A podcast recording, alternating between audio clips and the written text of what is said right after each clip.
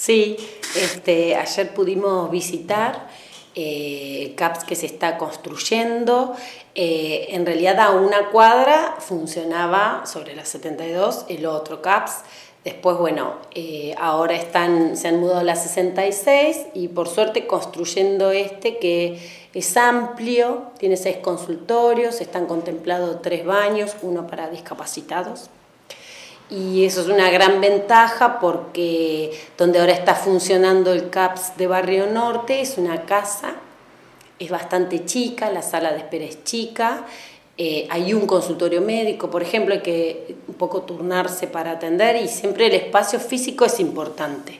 De hecho, el curso de preparto que pertenece al CAPS Norte, Hoy por hoy se está realizando los jueves, en, eh, hicimos un convenio, un arreglo con la casita Chipuy, ellos nos prestan el lugar para armar el curso preparto que pertenece al Centro de Salud Norte, ¿no? Entonces, bueno, ya teniendo esta construcción que está bastante avanzada, bueno, tener este espacio para garantizar una mejor atención a la gente es fundamental. Y en un barrio populoso va a volver a referenciarse, bueno, eh, ya te digo, en la misma calle que estaba el otro, cerca de la Plaza Las Carretas. Así que sí, es un barrio grande, articula con SIC, este, así que la verdad que es fantástico que se pueda construir, está bastante avanzado y para nosotros, para el equipo de salud, es una gran noticia. Mira, ahí ayer vimos en la distribución, eh, tiene dos pasillos y hay para consultorio médico, de psicología, se puede pensar de armar un consultorio de odontología, hay que ver. Y también hay dos consultorios, eh, uno al lado del otro, para hacer estimulación y para hacer kinesiología, se puede pensar.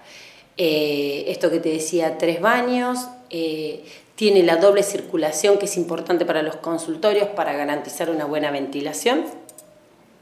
Tiene un espacio atrás que queda como un patiecito, también es importante que todos los espacios estén ventilados, eh, fundamental, lo aprendimos mucho en la pandemia.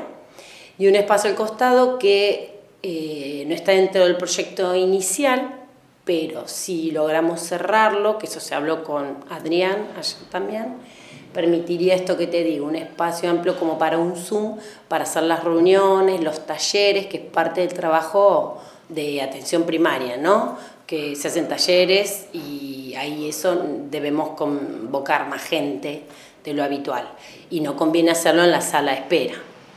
Así que bueno, hay otra cosa, un consultorio especial para enfermería, que no todos los centros de salud y tiene, a veces se comparte el consultorio que usa la enfermera con el médico, ¿sí? Entonces, enfermería también tiene un consultorio aparte. Sí, se encargó de eso, de reactivar, estaban un poco levantadas las paredes, pero nada más, estaba abandonada la obra, así que sí, exacto, con este convenio con Nación se reactivó y bueno, si todo sigue bien, eh, esperamos para marzo si este, poder estar por terminar.